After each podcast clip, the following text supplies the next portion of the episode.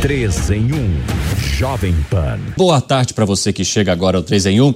Permaneça conosco para a gente trazer aquela cobertura especial da guerra entre Israel e o grupo terrorista Hamas e também as notícias aqui do nosso quintal que sempre são analisadas de maneira crítica para que você crie a sua opinião também. É muito bom ter a tua companhia nesta quarta-feira, véspera de feriado. Tivemos uma baixa nesta quarta-feira porque Gustavo Segré está meio gripado, se recuperando. Segré, saúde, um abraço para você te esperamos logo, logo. Aqui comigo seguem Luiz Felipe Dávila. Boa tarde para você. Boa tarde, Evandro. Boa tarde, colegas. E boa tarde à nossa audiência. Alan Gani, boa tarde. Boa tarde, Evandro, audiência e aos colegas. Fábio Piperno, seja muito bem-vindo mais uma vez. Obrigado, Evandro. Boa tarde a todos. E Segré, volte logo. É, Segré vive falando que tá com saudades do Piperno, é. que o lugar dele tá garantido. O Piperno devolve esse mesmo acolhimento que Segré sempre o oferece. Bom, antes da gente trazer ah, tem vinheta? Roda a vinheta então que o 3 em 1 tá no ar.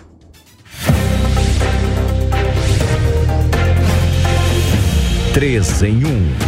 Jovem Pan. Com essa cobertura especial, a gente vai esquecendo da vinheta, mas é bom, né? Porque dá é. aquela cara de que de fato a gente começou.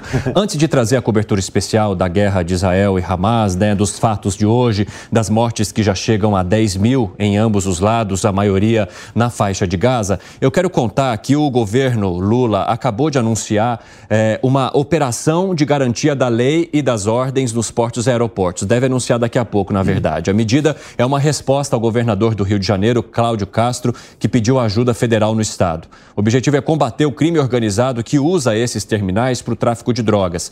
Esse anúncio deve englobar ainda a atuação nas fronteiras, mas sem assumir a responsabilidade dos estados. Vamos fazer um debate rápido aqui para já colocar e situar a nossa audiência sobre essa atuação nos aeroportos. O que isso significa na prática, hein, Luiz Felipe Dávila? Bom, na prática é os aeroportos se tornaram um verdadeiro antro de tráfico de drogas. Vocês já viram as brasileiras que foram o ticket trocada das malas na, na, na Alemanha, foram presas, tiveram um e, e a semana passada de novo. Um outro passageiro também teve em, é, ticket mala trocada, chegou na Turquia, quase foi para a cana lá, teve que uh, contratar advogado. Não dá. É assim, o trato. Dávila, vamos só rapidamente ouvir então o que está dizendo o presidente Lula e se é de fato esse anúncio agora. Vamos lá. Desculpa te interromper. Haverá nos próximos meses reforço de efetivos, equipamento com mobilizações extras na Polícia Federal, Polícia Rodoviária Federal e Força Nacional nos seguintes estados: São Paulo, Rio de Janeiro, Mato Grosso, Mato Grosso do Sul e Paraná. A Polícia Rodoviária Federal e a Força Nacional manterão os efetivos extras que já estão atuando no policiamento extensivo no Rio de Janeiro e nas rodovias federais. O Ministério da Justiça e Segurança Pública, em conjunto com o governo do Estado do Rio de Janeiro, vai implantar a CIFRA, Comitê Integrado de Investigação Financeira e Recuperação de Ativos, visando enfraquecer o poder financeiro das quadrilhas. É isso. Agora, se vocês quiserem fazer perguntas, tem uma penca de ministros aí, sobretudo Flávio Dino, para responder qualquer pergunta que vocês quiserem fazer. Ou seja, o dado concreto é que a situação ah, chegou a uma situação muito grave a violência que nós temos assistido, ela tem se agravado a cada dia que passa, e nós então resolvemos tomar uma decisão, fazendo com que o governo federal participe ativamente com todo o potencial que ele tem para que a gente possa ajudar os governos dos estados e ajudar o próprio Brasil a se livrar do crime organizado, da quadrilha, do tráfico de droga e do tráfico de armas. Tá? Espero que dê certo. Essa VLO valerá até maio do ano que vem. E se for necessário reforçar, e mais portos e aeroportos, nós vamos reforçar. Tá? Obrigado.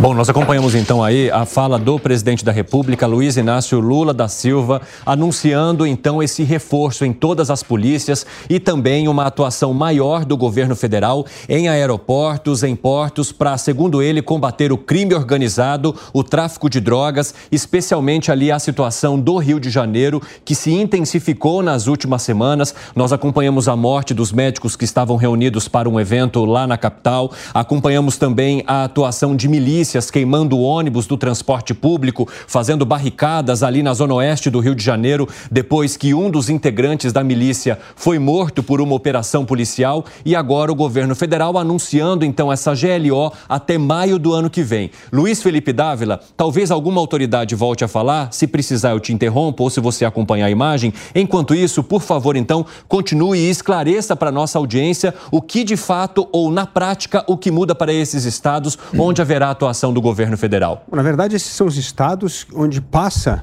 90% do tráfico de drogas do mundo, que passa por aí, de armas também. É um absurdo. A fronteira do Brasil a fronteira, é uma das fronteiras mais porosas do mundo para esse tipo de crime. Então é preciso agir. Agora, não adianta só GLO. O que precisa é voltar naqueles assuntos que nós já discutimos várias vezes aqui no 3 em 1.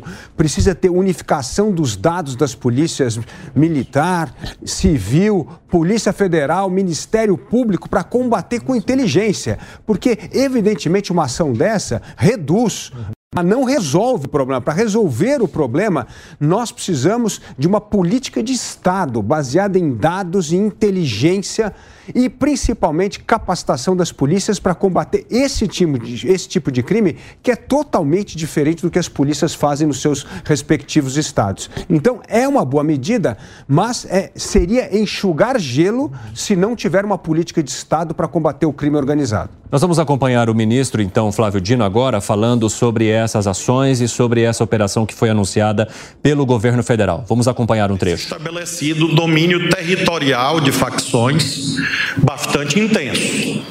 Então, o ponto de partida foi o que podemos fazer para ajudar ainda mais o Rio de Janeiro nós temos dois eixos de trabalho escolhidos como prioritários no Ministério da Justiça e apresentei aos colegas de governo. O primeiro, inteligência financeira, tirar dinheiro do crime organizado. Cito um exemplo. Ontem, numa operação da Polícia Federal contra uma máfia no estado de São Paulo, somente dinheiro espécie havia 5 milhões de reais e bens apreendidos nesses dias ultrapassam centenas de bilhões de reais em várias operações nos últimos dias. Na verdade, nós estamos falando no caso de bilhões. O segundo eixo é exatamente este que o presidente da República enfocou na sua decisão de hoje, qual seja o eixo logístico nós temos pontos de abastecimento, de trânsito, de tráfico de droga e armas, drogas e armas, mas não só isso, em torno do Rio de Janeiro e no Rio de Janeiro.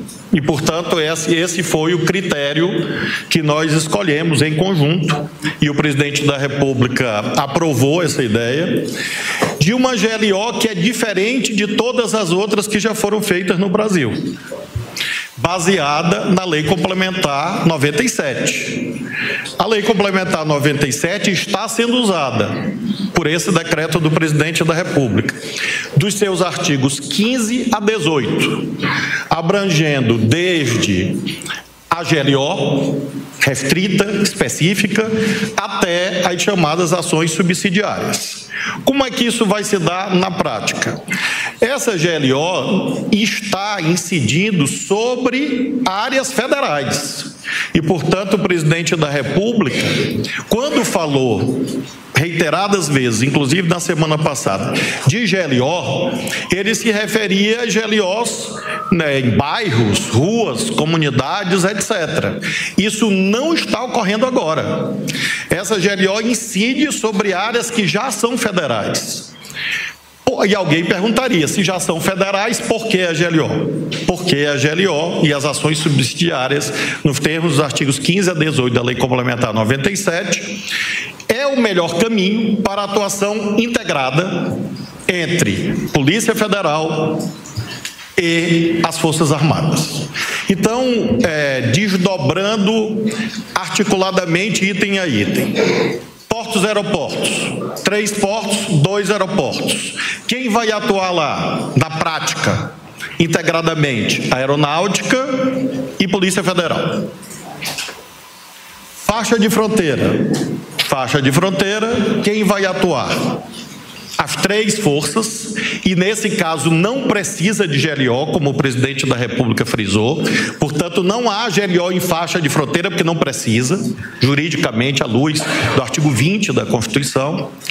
Então, nas faixas de fronteira, haverá atuação concomitante da Aeronáutica, Exército, Marinha, Polícia Federal, Polícia Rodoviária Federal.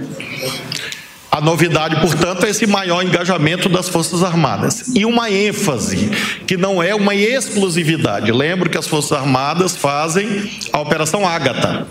O que nós estamos fazendo agora é como se fosse uma nova Ágata na faixa de fronteira com uma ênfase. Qual a ênfase territorial nesse momento? Paraná, Mato Grosso do Sul e Mato Grosso porque esses estados são aqueles que têm uma ligação logística com as grandes facções do eixo Rio-São Paulo.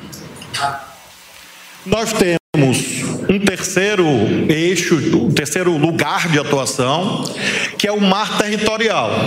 Esse também não tem GLO porque não precisa. Então, Baía de Guanabara, acesso ao porto do Rio atuação da Polícia Federal com a Marinha. Baía de Sepetiba, acesso ao porto de Itaguaí, no Rio também. Atuação da Marinha com a Polícia Federal. É, acesso ao Porto de Santos, acesso marítimo ao Porto de Santos, do mesmo modo, e nós incluímos o Lago de Itaipu, que, embora fique na faixa de fronteira, mas nós explicitamos que essa atuação redobrada, reforçada, vai acontecer ainda no Lago de Itaipu. Então, esse é o eixo do, do decreto. Há outras disposições para as quais eu queria chamar atenção para poder finalizar a resposta. Quais são os outros dois eixos? É a atuação ordinária, que já acontece, comum das Forças Armadas das polícias, e um plano de modernização tecnológica que o ministro Rui Costa vai liderar. Eu e o ministro Múcio, por determinação do presidente da República, iremos em até 90 dias, junto com o ministro Silvio, apresentar ao ministro Rui Costa, que vai coordenar esse plano de modernização tecnológica, o que que as polícias e as Forças Armadas precisam para cuidar de três itens estratégicos para o combate ao crime organizado no Brasil: portos, aeroportos e fronteiras. Então este plano, ele é de modo múltiplo inovador. É inovador porque usa uma GLO específica. É inovador porque prevê uma dimensão estratégica. Ele é inovador porque integra. E é inovador porque está focado naquilo que é, aí sim, responsabilidade federal portos, aeroportos e fronteira. Nós não vamos substituir, é a decisão do presidente da República, nós não vamos substituir polícias estaduais porque a Constituição fixa a atribuição dos estados, da Polícia Militar, da Polícia Civil. O que nós estamos fazendo, fizemos no Rio Grande do Norte, fizemos na Bahia, agora estamos fazendo no Rio, é apoiar as polícias estaduais. Então, em síntese, esse, é, esse é o conjunto de medidas é, que eu creio que tem esclarecido a sua pergunta, sem prejuízo, claro, da complementação dos colegas de governo. Boa, boa tarde, ministro. Bruno Góes, Jornal Globo. Uh, o senhor disse que no, o governo federal não vai fazer o papel de, das polícias é, do Rio de Janeiro. Eu gostaria de fazer uma pergunta sobre os braços da milícia na polícia, no legislativo, no executivo. Isso é um problema real no Rio de Janeiro. É, eu gostaria de saber se o governo é, pode, tem condições de enfrentar esse cenário e qual é a percepção é, sobre quais ações são possíveis nesse sentido. Essa é, esfera de competência é, na maioria dos casos, própria da Polícia Federal. Então, as senhoras e os senhores viram que ontem e anteontem a Polícia Federal, em articulação com o Ministério Público do Rio de Janeiro, fez a prisão de 10 líderes de narcomilícias. E faço questão de frisar essa palavra, porque há uma dualidade falsa entre narcotráfico e milícia. Essa dualidade foi superada na prática. Porque hoje o que nós temos é um bloco criminoso atuando em grandes metrópoles brasileiras, por irresponsabilidade de quem, nos últimos anos, não efetuou combate sério. Muito bem. No caso do Rio de Janeiro, nós temos essa narcomilícia, a Polícia Federal está lá atuando. Já fez apreensão de fuzis, desmontou uma fábrica clandestina de armas em Belo Horizonte, pegou os fuzis fris na Barra da Tijuca. Nada contra o bairro, é apenas para não incorrer em estigmas que outros tentam botar nas áreas populares do Rio de Janeiro. A Polícia Federal apreendeu bens, a Polícia Federal tem feito prisões com ordem judicial.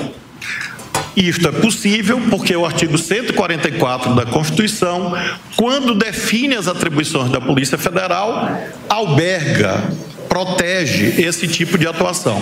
Então, a Polícia Federal está fazendo, a bem da verdade, desde fevereiro, por exemplo, em relação ao caso Marielle, e vai continuar, o presidente da República, inclusive, anunciou isso, as suas ações abrangendo inclusive essa dimensão que o senhor falou.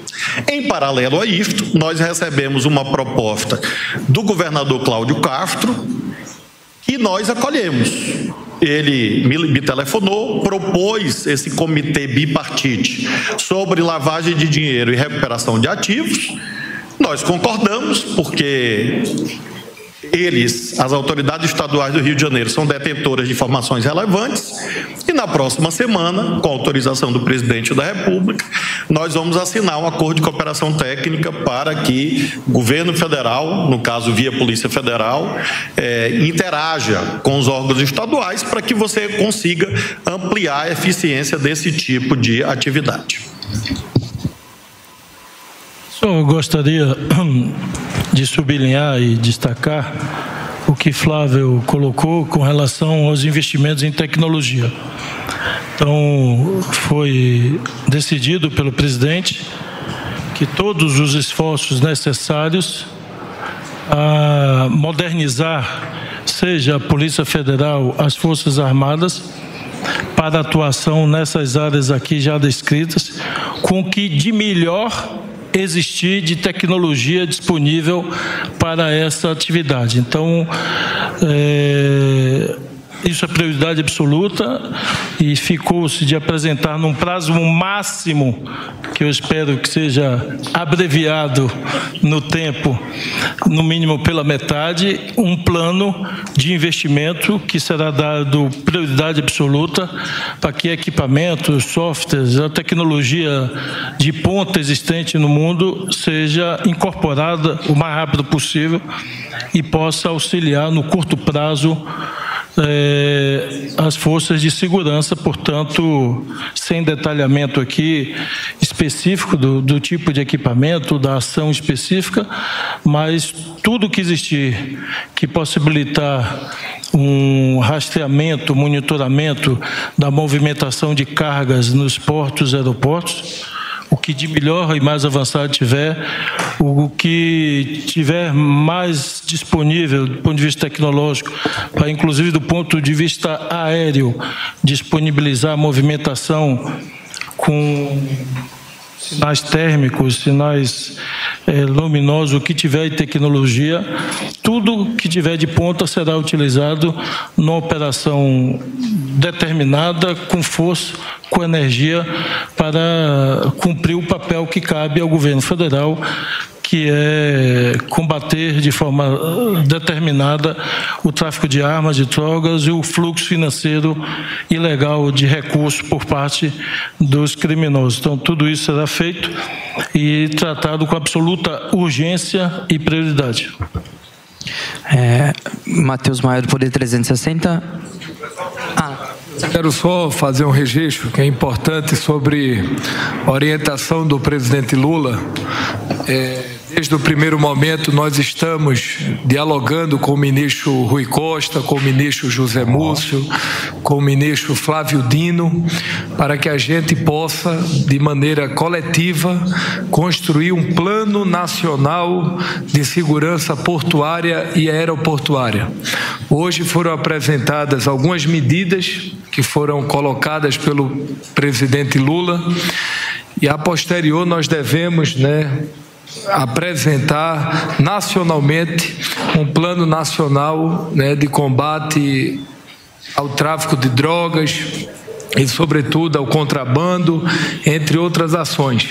Esse projeto ele está sendo desenhado sob a coordenação do ministro Flávio Dino, em comum acordo com é, a Receita Federal, a Polícia Federal e o Ministério, para que a gente possa dar governança na inteligência nos nossos portos, como também na agenda de aeroportos. Então, só para a gente poder fazer esse registro, e nós já estamos também nas nossas docas, que são os seis portos de responsabilidade do governo federal, a gente está implementando né, o serviço de, tecnologia do VTME que são ações integradas de tecnologia, que busca transparência, que busca serviços de radares, de câmeras integradas, para que a gente possa ter de fato um monitoramento e uma fiscalização mais dura em relação a todo tipo de ações ilícitas nesses portos e no Brasil. É, ministros Matheus Maia do Poder 360 aqui. É, as minhas perguntas são bem práticas. Eu queria saber, primeiramente, quanto vai custar esse reforço nos três, nos três portos e nos dois aeroportos, é, de onde vem o efetivo de militares para ocupar esses cargos, é, essas funções novas, de, de onde eles serão destacados, e eu queria entender o rol de atividades que eles poderão exercer nos portos e aeroportos. Eles vão revistar as pessoas, eles vão, não sei, aumentar o policiamento do lado de fora, do lado de dentro? São essas minhas dúvidas. Vou, Matheus, responder só a parte que me cabe, que é essa relativa à parte mais jurídica. Com a GLO, as Forças Armadas que estarão em portos e aeroportos podem fazer tudo tudo que o senhor mencionou. Atividade de policiamento, do ponto de vista prático, né? Frisando que esse planejamento é um desdobramento daquele plano de combate ao crime organizado que nós lançamos há dois meses atrás. Por que, que eu digo isso e o ministro Rui é testemunha? Quando nós sairmos daqui, haverá pessoas dizendo assim: plano feito às pressas. Não foi. Nós fizemos várias reuniões sob comando do ministro Rui, com a nossa presença aqui, de todos que estão aqui. E nós refletimos durante semanas a partir do plano já existente. Então, este plano é uma concretização daquilo que durante meses, quatro meses, foi debatido. Com quem? Com especialistas. Porque a segunda coisa que vai ser dita é: o plano não ouviu os especialistas. Eu garanto a vocês que os melhores especialistas do Brasil foram ouvidos, que são os policiais e os membros das Forças Armadas. Foram ouvidos. Aqui estão os dirigentes. E nós ouvimos, claro, eu próprio. Fui ao Paraguai, que é um país chave nessa integração que nós estamos buscando. Na próxima semana haverá é, uma reunião dos países da América do Sul aqui para desdobrar isso e nós estamos também com reuniões que nós fizemos no Rio de Janeiro há várias semanas atrás. O secretário Capelli foi lá, eu próprio fui, conversamos com o governo do Rio, com o prefeito Eduardo Paes, com a Federação das Indústrias, com associações, com sociedade civil. Então, apenas para deixar claro que o plano ele é consistente, vai na direção certa, não produzirá milagres, claro, nem, ninguém tem essa pretensão, mas será eficaz em relação aos objetivos que o presidente da República estabeleceu. Em relação às questões das Forças Armadas, ou os comandantes, ou o ministro Múcio, porque naturalmente Quero só fazer um complemento em relação ao que o ministro Flávio disse. podem estar pensando assim: bom, a Marinha já não está no mar a aeronáutica já não está nos portos, o que é que vai haver de a mais? Evidentemente que, em regime normal, as operações são limitadas. Um exemplo: se a Marinha detecta dentro de um contêiner uma droga, um pacote, uma caixa, ela não pode tomar providência nenhuma. Quem tem que tomar é a Polícia Federal. E como essa operação foi muito bem estudada há muito tempo, nós somos coadjuvantes dessa operação. Todos estamos nos ajudando, foram todos ouvidos. Agora, na hora que se chegou a essa conclusão que nós poderíamos detectar uma GLO específica é, com uma linha diagonal que limitasse o nosso campo de operação, ali o que a Marinha encontrar poderá fazer tudo. No aeroporto é a mesma coisa. Um cão farejador detectava que havia um, uma, um, um, problema qualquer dentro de uma bagagem, ele não podia, a, a, podia abrir a bagagem. A aeronáutica não podia abrir a bagagem. Com essa GLO específica, dentro do aeroporto, nós vamos poder ajudar a Polícia Federal, porque essa é uma obrigação dela, completando a operação. Detectou que há um ilícito aí, abre a bagagem, abre a mala e nós vamos fazer a operação. O mais importante de tudo é que é uma operação especial, muito bem pensada e todos nós vamos ser coadjuvantes um dos outros e vamos nos ajudar nessa operação, vamos somar os nossos esforços. Sim, sim, porque a GLO permite isso. É, diferente das ações subsidiárias. Eu acho que era importante, ministro Musco, ouvir um pouco os comandantes para eles falarem do Exército, caso queiram, não é? Claro. Pessoal, vamos retomar aqui o nosso debate então sobre esses anúncios que foram feitos agora pelo governo federal, né, da, da implantação de uma GLO no país, principalmente em portos e aeroportos que são administrados pelo governo federal e que terão a atuação das Forças Armadas, além também das fronteiras, e com essas Forças Armadas atuando como se fossem policiais. Então podem também fazer abordagens e tentar identificar algum tipo de crime que seria cometido ou algum tipo de contribuição contribuição com milícias, com criminosos, grupos criminosos e também responsáveis pelo tráfico de drogas aqui no Brasil e principalmente nessas regiões de Paraná, Mato Grosso do Sul e Mato Grosso, que tem uma importante ligação com esse eixo Rio-São Paulo, duas das metrópoles mais atingidas aí pelo crime organizado. Luiz Felipe Dávila, como é que você avalia então agora essas medidas que já foram esclarecidas pelo ministro da Justiça e Segurança Pública, Flávio Dino? Bom, os ministros deram uma pincelada do que seriam essas medidas, mas é preciso ver o plano. Agora, eu noto três coisas preocupantes que não tem nada a ver com a GLO, mas tem a ver com o combate ao, ao, ao crime organizado que não foram mencionados. Primeiro, essa tecnologia que o ministro Rui Costa disse que vai investir, investir para quê? Se for um investimento para unificar os bancos de dados das polícias civil, militar, Polícia Federal e Ministério Público, é, seria uma ótima medida e fundamental. Agora, não adianta melhorar só o processo, só a Câmara para investigar se tem é, apreensão de droga ou não. Não, precisa ter inteligência. Então, isso necessita lei. Precisa fazer essa integração. É uma briga no Congresso Nacional. Outra briga que tem que comprar, que ninguém mencionou lei de execução penal. Precisa ser muito mais rigorosa com criminosos narcotraficantes. Não pode ter essa progressão de pena. Isso é um absurdo no Brasil, pô. Qualquer narcotráfico. Olha no Rio de Janeiro, dois caras saem pela porta da cadeia. Que absurdo. Então a gente tem que ter uma lei de execução penal forte e não pode haver progressão de pena para esse tipo de crime. Agora, Fábio Peperno, o governo federal tem sido bastante pressionado sobre uma política de Estado para a segurança pública aqui no país. Ministro Flávio Dino, já sabendo que essas críticas apareceriam antes mesmo de ser questionado sobre isso, ou já pensando nas manchetes que sairão logo depois desse anúncio, anúncio perdão, que foi feito pelo governo federal, disse: Eu sei que dirão que nós fizemos isso às pressas. Não foi. Eu sei que dirão que especialistas não foram ouvidos. Também ouvimos essas pessoas. Como que você avalia então essas medidas que, segundo o ministro Flávio Dino, foram discutidas por meses, inclusive com membros das Forças Armadas, e que agora traz essa operação que até então será implementada até maio do ano que vem? Bom, Evandro, a pressão era justa. Esse e os governos anteriores, todos eles pecaram, erraram muito na questão da segurança pública e mereciam serem pressionados. Agora o governo apresenta um plano. A gente ainda não sabe se esse plano vai ser bem executado ou não. Então é óbvio também que as nossas avaliações elas vão ser muito pautadas pelos resultados. Eu vejo algumas coisas positivas. Por exemplo, a integração com as polícias estaduais, no caso especificamente mencionado pelo ministro, a do Rio de Janeiro, e trazer as Forças Armadas para esse esforço. Eu acho que não havia sentido nenhum a gente ter uma força de segurança desconectada da outra. Se o problema ele é tão orgânico, tão grave, e ele assume uma dimensão. Veja, o crime se integra.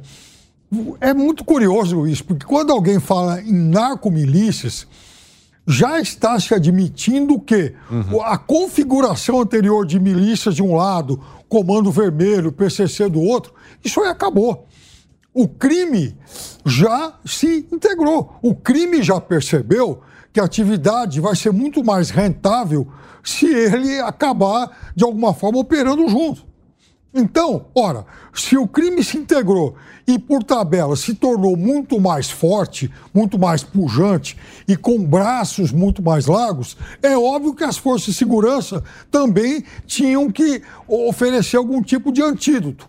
Então, eu imagino que agora essa tentativa de integração possa dar um resultado melhor. Agora, Vamos ver também se tudo isso funciona bem. Exatamente. Alangani, uma outra questão que foi deixada bem clara é, pelo ministro Flávio Dino é o fato dessas Forças Armadas não atuarem diretamente nas ruas, né, nesses locais, mas sim nesses pontos que já são administrados ou que têm a gestão do governo federal. Os estados mantêm também as suas forças posicionadas. A responsabilidade dos estados continua. Você entende que isso possa funcionar da forma como o governo federal está esperando? Olha, eu acho que é um avanço, há um plano. Então, acho que a decisão do governo ela é acertada. Concordo com o Piperno que foi fundamental trazer as Forças Armadas e o ministro, acho que foi o próprio Flávio Dino, disse que seria bastante importante, porque às vezes tem é, um carregamento, a, as forças, a Marinha percebe algo muito estranho, mas não pode fazer nada. E agora,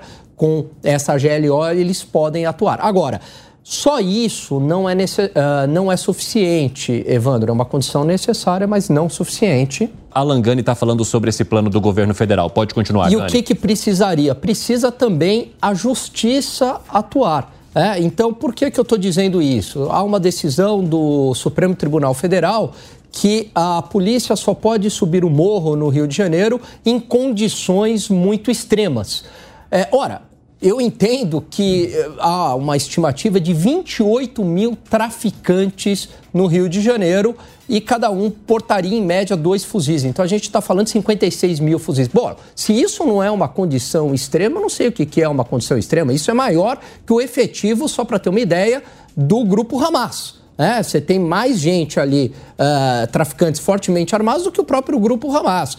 Então, acho que essa decisão também por parte do Supremo Tribunal Federal, ela deveria ser revista, é, voltar à normalidade das operações policiais. E um outro ponto que eu sempre bato nessa tecla, Evandro, a justiça parar de ser um, tão leniente, né? É, tão devagar e tão leniente com os criminosos. A gente também precisa de uma justiça muito mais efetiva e muito mais punitiva em relação aos criminosos. A gente está falando de uma GLO decretada nos seguintes locais: Porto do Rio de Janeiro, Porto de Santos, Porto de Itaguaí também no Rio de Janeiro. Então, três portos, como mencionou ali o ministro responsável por essa área. E aí, o aeroporto do Galeão no Rio de Janeiro e também o aeroporto de Guarulhos, em São Paulo.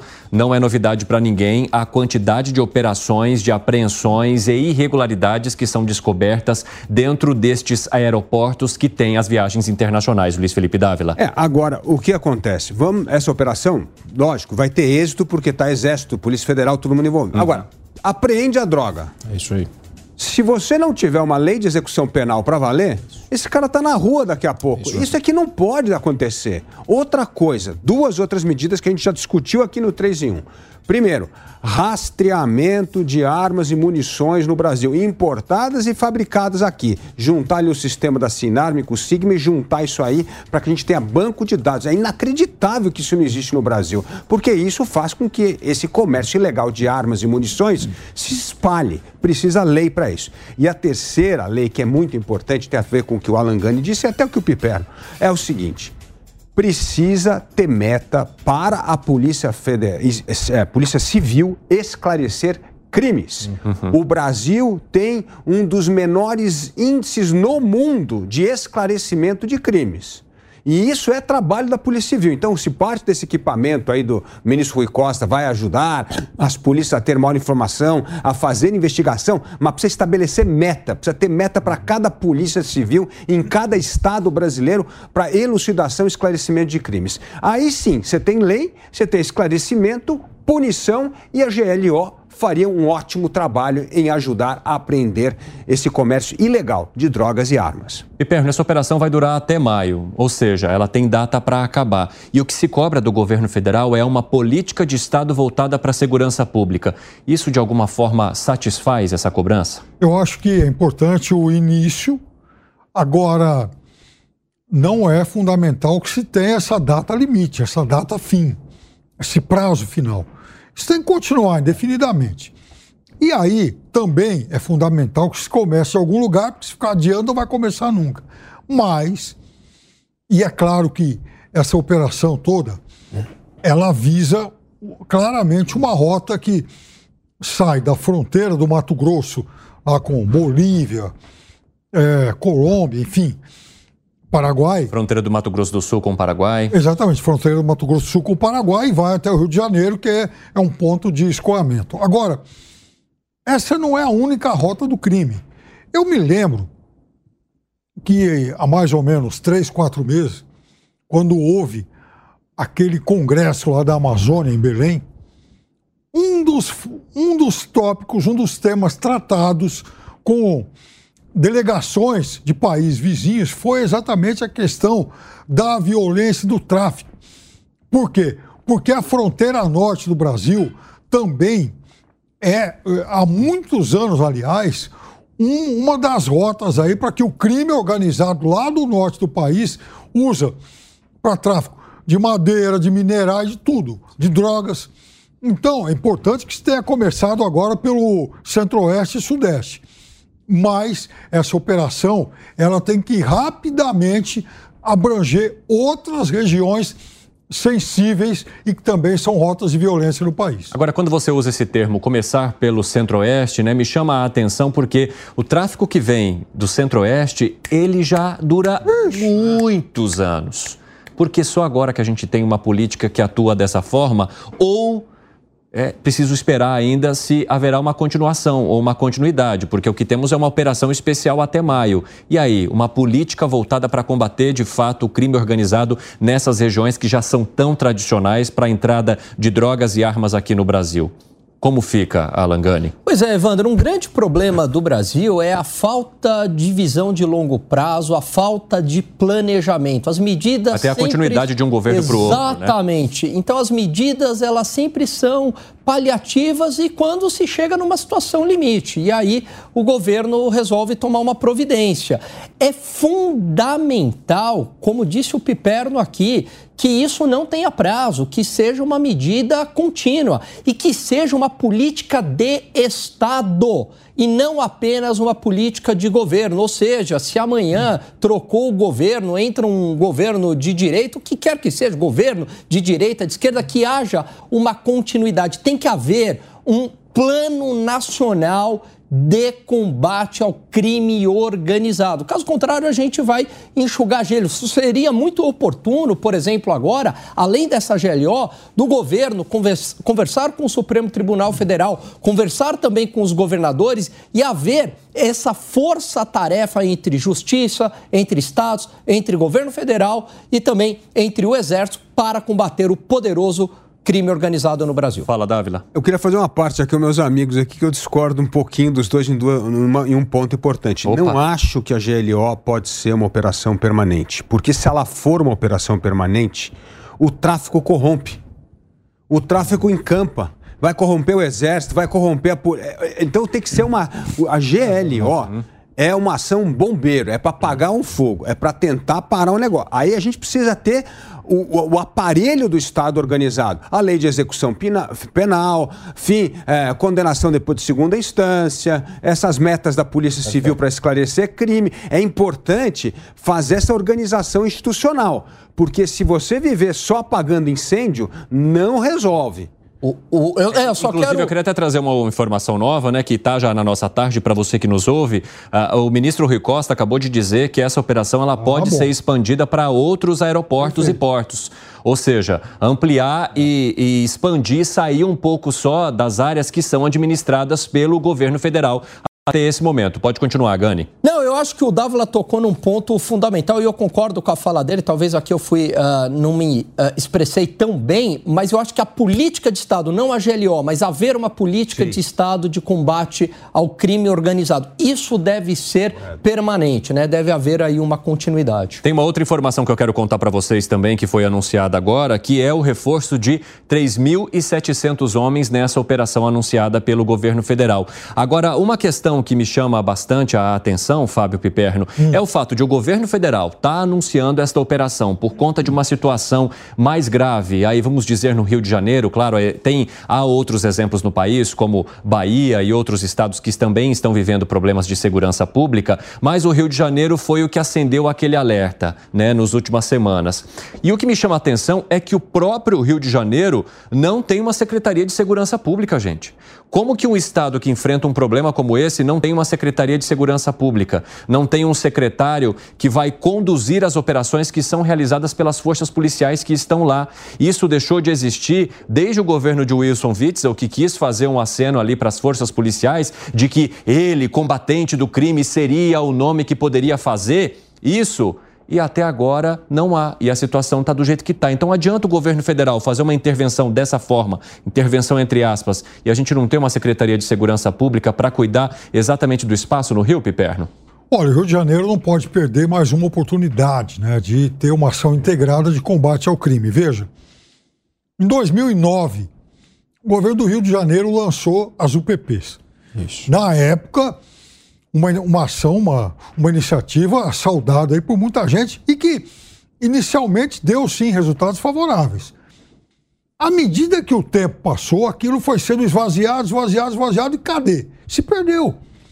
É. Então, todo aquele investimento foi jogado fora, a situação voltou ao normal, as pessoas, o, o, enfim, o crime organizado que tinha deixado né, alguma, algumas regiões acabou voltando e tudo hoje funciona como se nada tivesse sido. Mas é o que eu falei, Piperno, exatamente então, isso. É, não há uma continuidade, é então, tudo paliativo, né? Então não tem um plano de Estado, é simplesmente um plano de governo e paliativo. Pessoal, ainda nessa edição a gente fala um pouco mais desse assunto, mas agora eu quero sair do Brasil, olhar um pouco para Israel e principalmente para a faixa de Gaza neste momento. Sirenes tocaram ali naquela região, avisando então que novos ataques podem estar sendo conduzidos ali na área e no território israelense. O conflito entre Israel e os palestinos não é recente. A instabilidade na região vem de décadas, alimentada por reivindicações de território, acusações de perseguição. Mas há menos de um mês, o grupo terrorista Hamas promoveu aquele ataque surpresa com milhares de foguetes capaz de furar o famoso bloqueio antiaéreo de Israel e também invadir o país por terra, mar. Com a terra, a guerra decretada e com o suporte de alguns líderes globais, sendo o principal deles o Joe Biden, presidente dos Estados Unidos, Israel entrou em uma campanha de tudo ou nada contra o Hamas. Só que esse conflito agora, crescente e sem previsão de término, está deixando um rastro sem precedentes para a região, destruindo cidades, famílias, fazendo vítimas civis em quantidades avassaladoras. A gente está falando aí de mais de 10 mil pessoas que morreram nesse conflito até o momento, segundo os dados que foram apresentados por ambas as autoridades, tanto por aquela que administra a faixa de Gaza, né, o grupo terrorista Hamas, e também pelo governo de Israel. E para aproveitar e saber dessa situação agora, ali no quente, né, entender o que está acontecendo nesta quarta-feira, eu vou conversar com o Marcelo Kramer, que é pai é, do Alex Kramer, aquele brasileiro que está ali em uma ação também na faixa de Gaza. O Alex ele conversou com a gente várias vezes, né? Em vários momentos ele foi ouvido aqui. Ele estava ali na região sul de Israel esperando é, uma, uma ordem para essa incursão terrestre. E hoje, né, Marcelo, isso aconteceu. Você poderia contar que relato que você ouviu do teu filho e se você tem conseguido falar com ele nesse dia que é tão tenso para ele e para os outros, os parceiros que atuam com ele ali naquela área. Seja muito bem-vindo aqui ao 3 em 1. É, boa tarde. Eu sou pai do Alex Kremer, que deu algumas entrevistas para vocês. Antes de mais nada, eu quero parabenizar o trabalho de vocês. Está quase impossível ouvir outras emissoras é, pelo viés é, que estão tomando as reportagens é, distorcendo totalmente os fatos, ou grande parte dos fatos que estão ocorrendo lá. É, o Alex ele foi para Israel com 15 anos de idade para passar um ano por um intercâmbio, fazer o primeiro colegial. E depois de um ano ele tinha feito amizades e falou: pai, eu queria ficar até o final do colegial. Aí eu já vi que o negócio era mais é, é, profundo. É, aí ele ficou, fez o, até o terceiro colegial, quando ele me revelou, pai, eu não quero voltar, eu quero ficar aqui, eu fiz amigos, tenho uma vida boa aqui, uma vida segura, e ele ingressou, como todo jovem de 18 anos, na Tzavá, que é o exército israelense. É, por ele ter habilidades com, com videogame, sempre teve, ele passou por um teste, vários testes, aliás, e ele acabou é, entrando na tropa de elite e virando um sniper do batalhão. Aliás, eu, é, pelo que eu sei, é o único sniper brasileiro em atuação. É, em março, eu fiquei feliz porque ele tinha. Todo pai quer ver o bem do filho e quer ver ele progredir, e quer ver ele com saúde, com vida. E eu fiquei bastante feliz dele estar encerrando a parte de exército dele, dois anos e oito meses, e em março ele teve baixa. É, foi morar em Tel Aviv com mais três amigos, sendo que um dos amigos dele, que, divi, que dividi, dividia apartamento com ele, é o Hanani, que foi é, assassinado no, no, Festival de Música. É, era o melhor amigo dele é, em menos de 24 horas, pela posição dele e pelo treinamento dele, ele foi convocado para o Exército, ficou em treinamento lá duas ou três semanas e domingo ele me ligou dizendo que ele estava sendo chamado para entrar em Gaza. Nossa, Marcelo. É, é e ele, ele me deu telefonema domingo e segunda-feira ele me deu um telefonema dizendo que ele estava separando o equipamento Nossa. e estava ligando para se despedir de mim. Nossa, Marcelo do céu. É. Pai, estou ligando para me despedir de você, mas dizer que eu estou forte, que eu vou voltar vivo e bem. De segunda para cá, eu não tenho informação nenhuma dele. A única informação que eu tenho é que ele está sem ferimentos e vivo. É a única informação que eu tenho dele.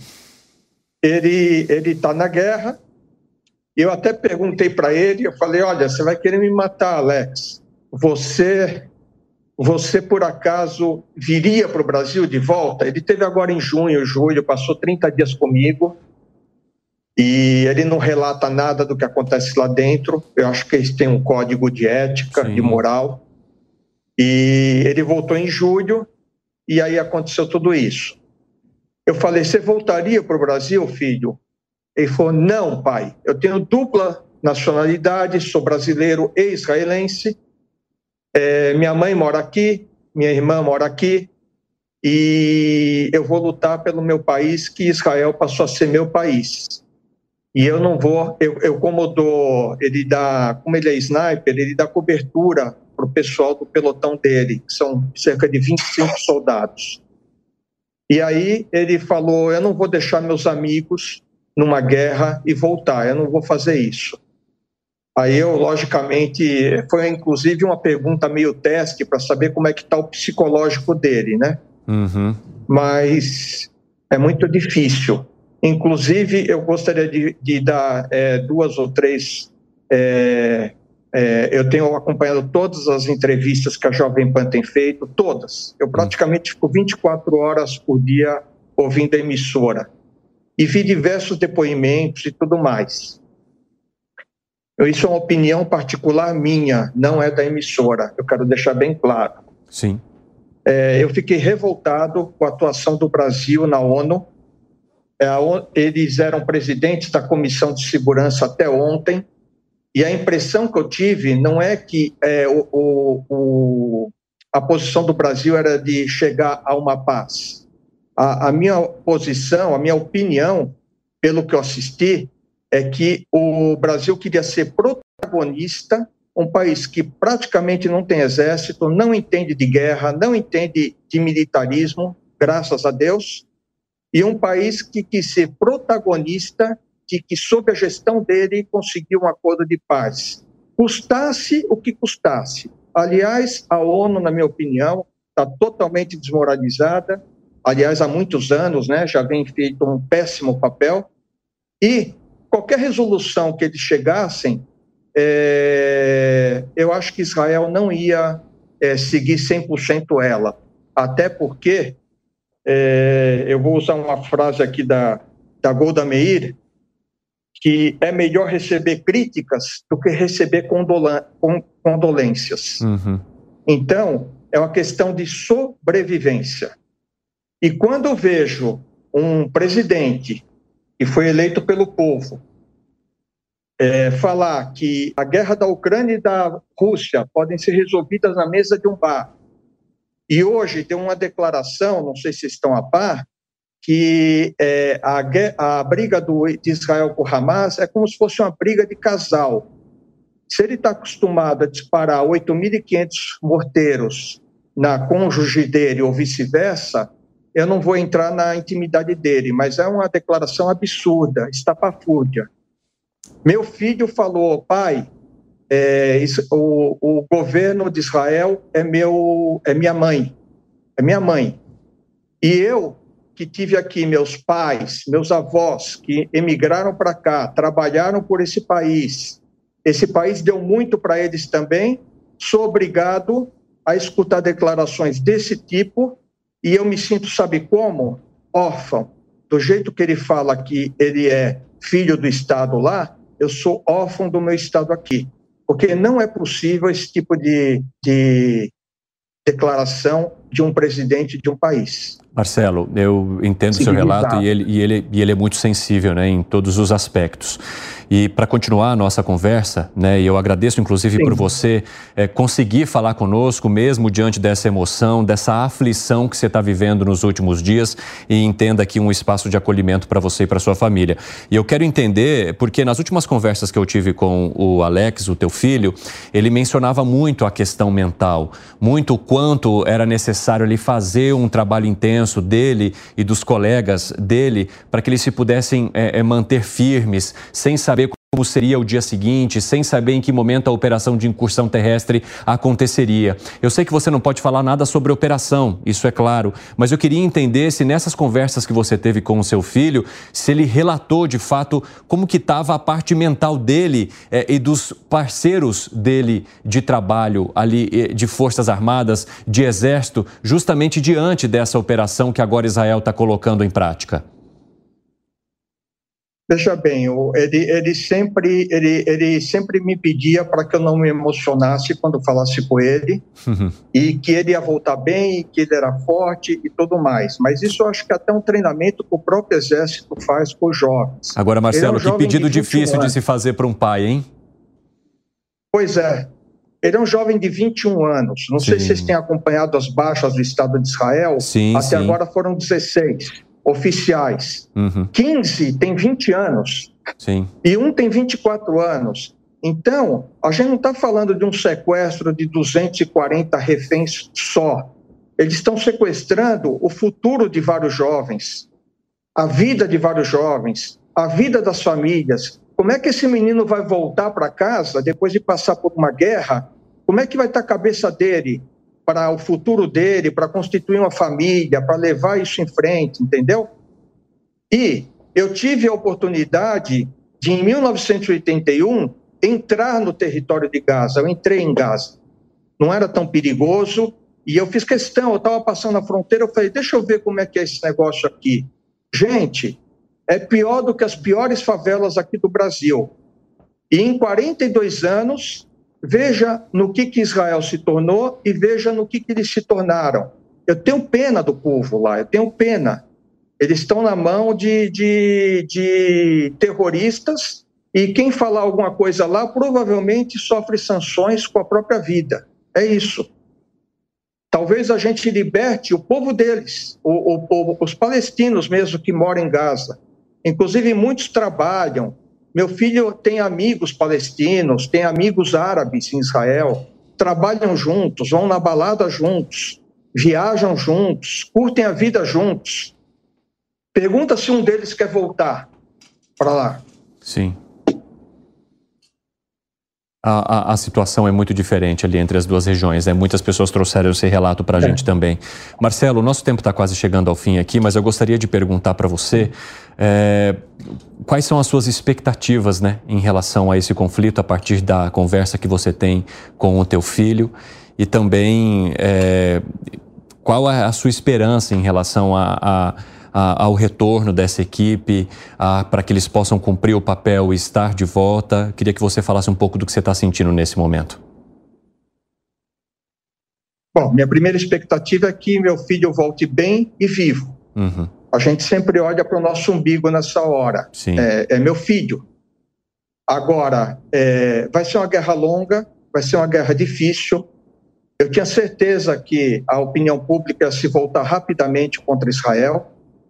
É, hoje eu vi a declaração do chefe do Hamas, um, eu nunca vi uma, uma coisa tão absurda, e ainda tem país que não quer ainda nomear eles como é, país, é, como grupo guerrilheiro. E é, eu, sinceramente, o meu sonho agora é que Israel tome Gaza e dê Gaza para quem possa governar e fazer aquela região progredir. Uhum. Eles podiam ganhar tanto no intercâmbio comercial, tecnológico com Israel. Eu tenho certeza que Israel daria essa mão para poder conviver ali em paz e conviver mutuamente. Falta mão de obra em Israel. Todo mundo que vai da Palestina, que vai de, de Gaza para lá, tem emprego, ganhando quatro vezes o salário que ganharia em Gaza. Muitos atravessam a fronteira. Ou seja, é um problema mesmo de um grupo guerrilheiro que fez o que fez. Marcelo, eu quero agradecer muito pela conversa conosco aqui hoje, desejar sorte e força para você e para tua família, e eu espero que a gente converse em breve e que você possa trazer ótimas notícias sobre o seu filho. E eu quero agradecer ao Jovem Pan, porque a série de entrevistas que ele deu, além de expor um pouco o, um lado, é, se viu até como terapia para ele. Ele foi, ele ficou, tava, era muito feliz quando dava essas entrevistas. O espaço de acolhimento continua. Até a próxima. Muito obrigado. Quero contar para vocês, nessa cobertura especial da guerra entre Israel e o grupo terrorista Hamas, que o alto comissário da ONU para os Direitos Humanos disse nessa quarta-feira que os bombardeios de Israel contra o maior campo de refugiados da faixa de Gaza poderiam constituir crimes de guerra. Isso por conta do alto número de vítimas civis e do alcance da destruição por causa dos bombardeios israelenses no campo de refugiados de Jabalia. Tememos seriamente que estes ataques desproporcionais possam constituir crimes de guerra, disse esse alto comissário da ONU. Organização das Nações Unidas, então, que tem sido muito criticada nos últimos tempos por conta da falta de uma atuação prática em relação a conflitos como este, e agora sinalizando que Israel poderia então sofrer um crime ou estar cometendo um crime de guerra nesse contra-ataque que faz contra, eh, no caso, a faixa de Gaza, desde o último dia 7 de outubro, por causa desse ataque terrorista que começou pelo grupo Hamas. Vou conversar com o Roberto Gorstein, que é engenheiro, mora em Israel há três anos e meio e vai trazer mais informações para a gente agora. Roberto, seja muito bem-vindo. É um prazer recebê-lo aqui mais uma vez. Gostaria de saber como que está esta quarta-feira aí para vocês hoje, se sirenes tocaram, se vocês ouviram barulhos de mísseis, foguetes e bombas, ou se a situação hoje é mais tranquila e assim a gente espera. Se é que é possível falar sobre tranquilidade aí no território israelense. Bem-vindo. É, Evandro, bom falar contigo novamente. É, faz um pouco mais de três semanas que a gente falou. Exatamente. Falei com você no dia 10 de outubro. Muita coisa mudou, muita coisa aconteceu. É, você perguntou como é que estamos. A gente está vivendo fases de luto, porque primeiro a gente teve o choque do, das atrocidades que aconteceram e depois a gente tem fase de negação, que a gente não acredita como pode ter tido uma barbárie. Aí depois a gente passa pela fase de depressão, que a gente não sabe a, a razão de viver mediante tanto terror. E, e a gente tem que acordar todo dia e continuar a nossa vida, porque no final das contas a gente é, não pode deixar o terror vencer. Então é, a gente tem que acordar e viver ao som de bombas é, sendo foguetes que o sistema de Israel ele explode no ar, os foguetes vindo de Gaza. A gente tem que viver com medo é, de é, invasões é, pelo norte, via Líbano, Agora a novidade é foguetes vindo do sul do Iêmen para o sul de Israel. É, e para piorar, que a gente está sendo atacado, que a gente é, é, o mundo não quer saber dos sequestrados, o mundo só quer saber de culpar Israel. É, o antissemitismo crescendo, uhum. É, o mundo inteiro é, falando de é, contra judeus, coisas que não se via de uma magnitude tão pesada e que realmente é triste. Então a gente tem que viver um dia atrás, dia após dia. É, e, e, a gente não pode deixar o terror vencer. A gente tem que seguir de cabeça, cabeça erguida, é, entender que é, o, o, exército está fazendo tudo possível para acabar com o terror, para salvar 240 reféns. E quem que vai é, apagar uma cicatriz que foi feita com esses 1.400 mortos é, do lado de cá. Também é uma coisa que a gente vai ter que lembrar é, por décadas e décadas, a gente nunca vai poder esquecer isso. Isso foi uma, uma grande tragédia. Então, é difícil viver com isso, mas são essas fases de luto que eu te comentei. E no final, a gente está se integrando, a gente está se transformando, porque o povo ele tem que se é, erguer a cabeça, tem que ajudar um ou outro, é, o povo inteiro tá, é, se ajudando, se voluntariando e, e, e fazendo tudo possível para ter uma vida melhor, porque a gente não consegue viver com terror. Isso é uma coisa inadmissível. Roberto, você está mencionando essa pressão que vocês estão vivendo. Em algum momento você consegue parar de pensar nisso? A gente tenta mudar a cabeça, a gente tem que continuar trabalhando, a gente cuida dos nossos filhos, cria os filhos, mas é impossível você é, não lembrar disso é, durante o dia, porque noticiários, mensagens de amigos, uhum. é, só se relembra todo o caos que foi no dia 7 de outubro. E enviam vídeos de todo o antissemitismo que acontece na Europa, nos Estados Unidos, nos campos universitários americanos. Então, é tudo muito difícil. E quando você está em casa, você pensa, bom, deixa eu tentar me, me, me bloquear um pouquinho para minha cabeça ficar um pouquinho mais sana, e você recebe é, mensagem no celular de alerta de foguete, ou na nossa região, ou na região do lado. E a gente escuta é, as, os foguetes sendo explodidos no ar.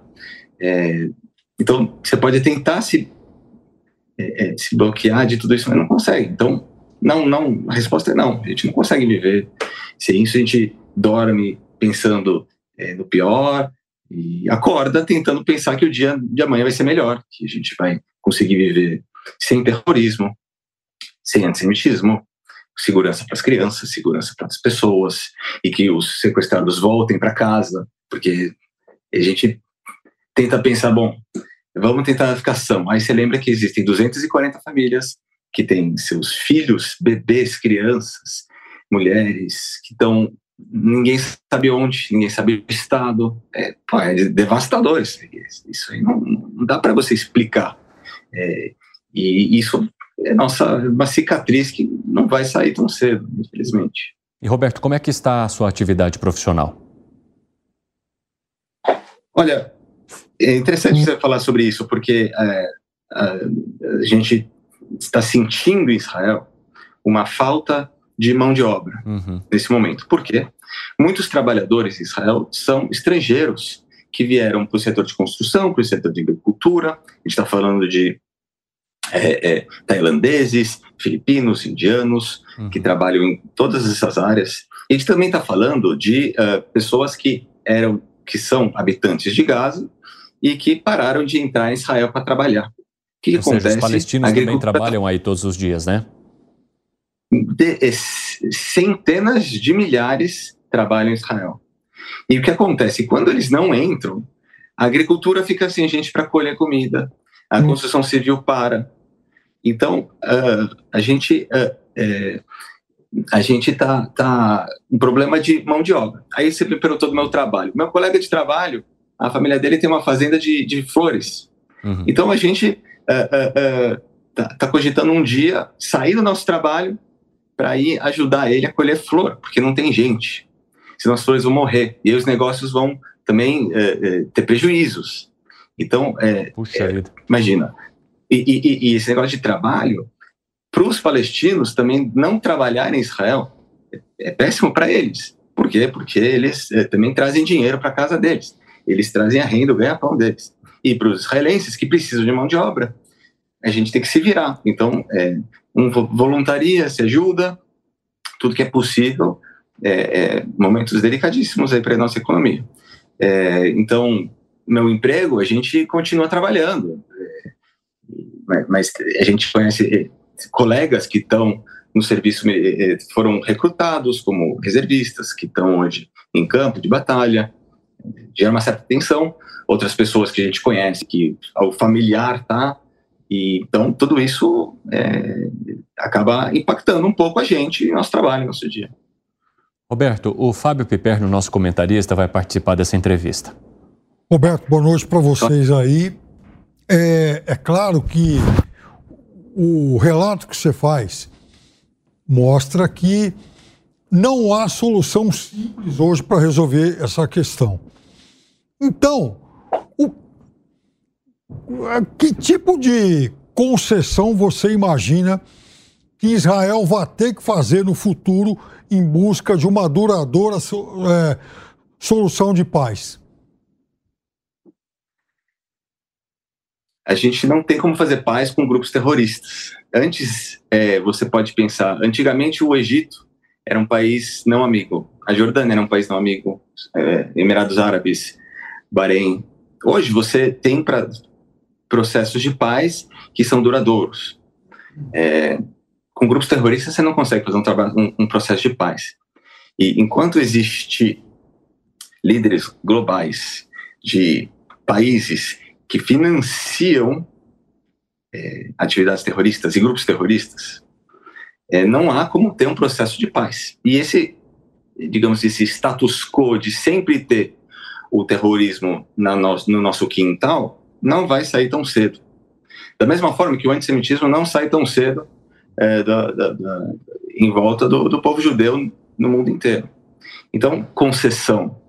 É, a gente é, espera que o exército de Israel, primeira coisa, consiga buscar todos os sequestrados e depois consiga é, é, é, erradicar esse, pelo menos a cúpula do Hamas que pare de se organizar para poder para ter essas atividades terroristas, porque você não, você não consegue diferenciar quem é um terrorista e quem é um civil em, em Gaza. É, mostram que no campo lá de refugiado morrem 400, 500 pessoas. Quantos são terroristas? Para começar, que os números não são claros, ninguém sabe se é verdade, a gente não pode confiar, uhum. mas você não sabe dizer quantos, que, que, que quem é o terrorista e quem não é. Então você tem que cortar a cúpula. Enquanto que a cúpula vive ao luxo, na Turquia, no Catar, você não consegue é, cortar pela raiz o mal. Agora, concessão de Israel. É, Israel, quando isso tudo acabar, vai voltar a ter é, palestinos trabalhando aqui. Por quê? Porque a gente precisa deles e eles precisam da gente. A gente tem uma, uma infraestrutura que eles são nossos vizinhos e é, um, é uma parceria que precisa existir, mas não com terrorismo. Com terrorismo não tem como. Então, não sei que, que concessão. Israel concedeu a terra de Gaza, Israel coloni, ocupava Gaza. As pessoas falam de verdades e fatos e mentiras. É um fato. Israel estava em Gaza de 1967 até 2005. Devolveu a terra, entregou unilateralmente. E essa concessão só trouxe prejuízo para vidas israelenses, para crianças, para as pessoas, para a saúde mental, prejuízos militares e prejuízos dos dois lados, tá? Então, concessão é uma palavra muito difícil de falar, porque na hora que você concedeu terra, você sofreu na cabeça. Ah, mas tá, é errado conceder a terra da terra deles? Não é errado, mas essa concessão foi ruim demais para Israel. Então, eu não sou um, um, expert em diplomacia, mas eu não sei que concessão que Israel tem que dar. Eu sei que tem que acabar com o terrorismo, antes de tudo, acabar com é, é, todo tipo de forma de terrorismo e financiamento de terrorismo. Roberto, o Alan Gani também quer falar contigo.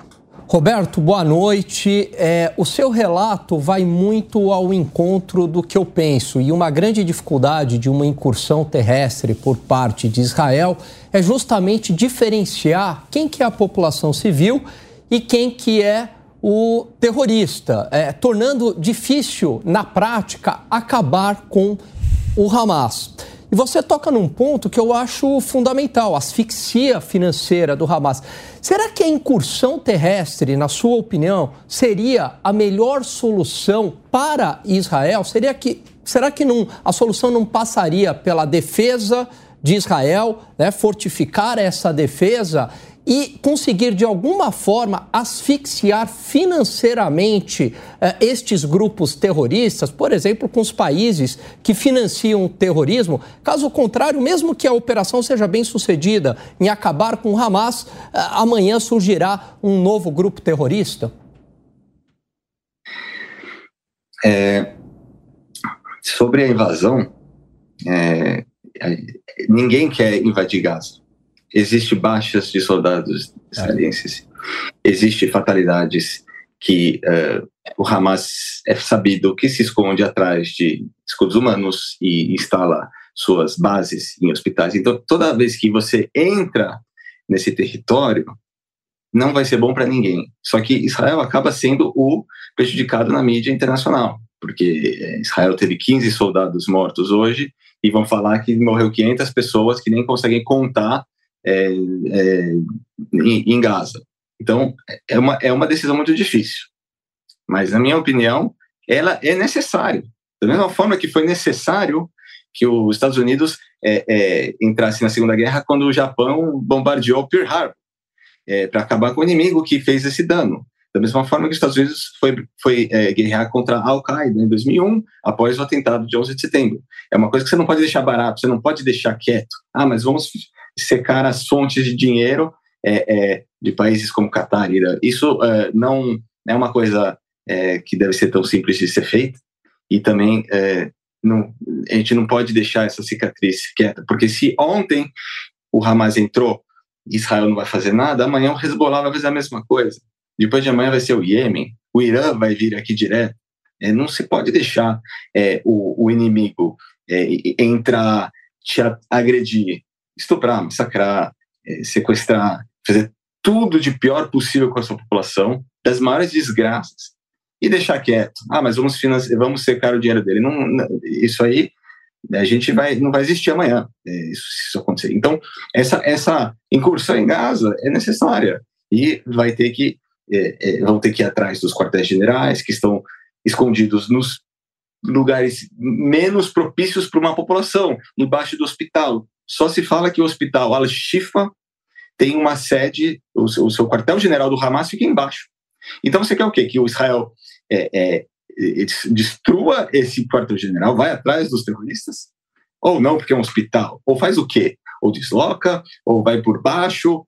É, é esse campo que só se fala hoje nas notícias, é, campo de refugiados, estão dizendo que ele, ele foi atingido por baixo e que desmoronou os túneis, e as pessoas em cima morreram porque foi desmoronado.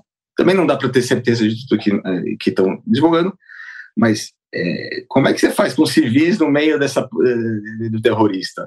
É, pra, não, não, não tem nem humanidade você, como um, um, terrorista desse naipe, você se esconder atrás e no meio da população. Mas a gente está tendo que lidar com esse tipo de, de ser humano. Ô Roberto, diante de tantas possibilidades de ameaças vindas de tantos lados aí ao redor de Israel, como é que você imagina o dia de amanhã? É, a gente imagina. A gente espera, a gente, a gente quer ter uma esperança. A gente sempre fala com as pessoas, a gente espera que acabe logo, que todo esse pesadelo termine, que a gente possa acordar desse pesadelo. Mas a gente sabe que não vai acabar tão rápido. Então a gente é, está numa rotina de guerra. As crianças vão para a escola, as crianças têm treinamento todo dia, de ida ao abrigo. É, as, é, a gente vai para o trabalho um pouco angustiado, porque é, eu não quero que tenha um, uma sirene que vai cair um foguete no meu caminho para o meu trabalho. Se eu estou no meu escritório eu escuto uma sirene, eu corro para o espaço protegido, a sala protegida. Se eu estou em casa, mesma coisa.